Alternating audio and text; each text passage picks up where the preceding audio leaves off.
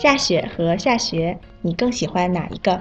大家好，欢迎收听本期 Lingumate 汉语口语角，我是猪猪。Hello，大家好，我是来自津巴布韦的如法若，很开心能来 Lingumate 做节目。嗯，我们也欢迎如法若来到 Lingumate 和我们大家一起学汉语。如法若，我觉得你的国家啊，首先很吸引我，以前很少有机会能接触到来自津巴布韦的朋友。你能不能给大家先介绍一下你的国家？好啊，我的国家属于一个非洲国家，它是在非洲的南边。我们国家周围有四个国家：波兹瓦纳、南非、莫桑比克，还有赞比亚。我们属于一个内陆国。我们国家的首都是哈拉雷，我们的母语是英语，还有说呢。嗯，谢谢如法若。哎，现在天气暖和了，如法若，你们国家是不是全年都很暖和呀？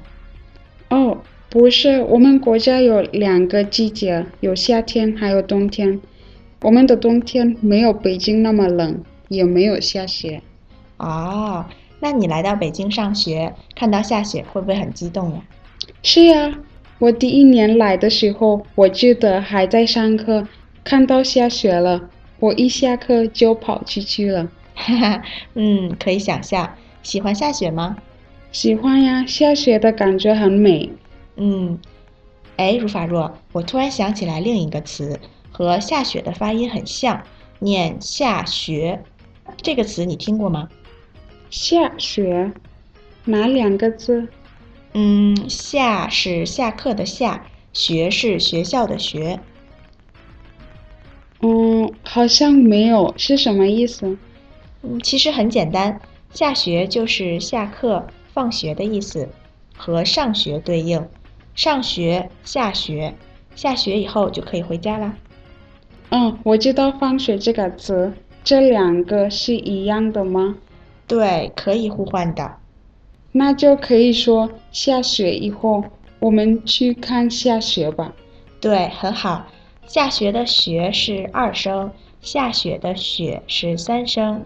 那下雪的意思，如法若可以再给大家解释一下吗？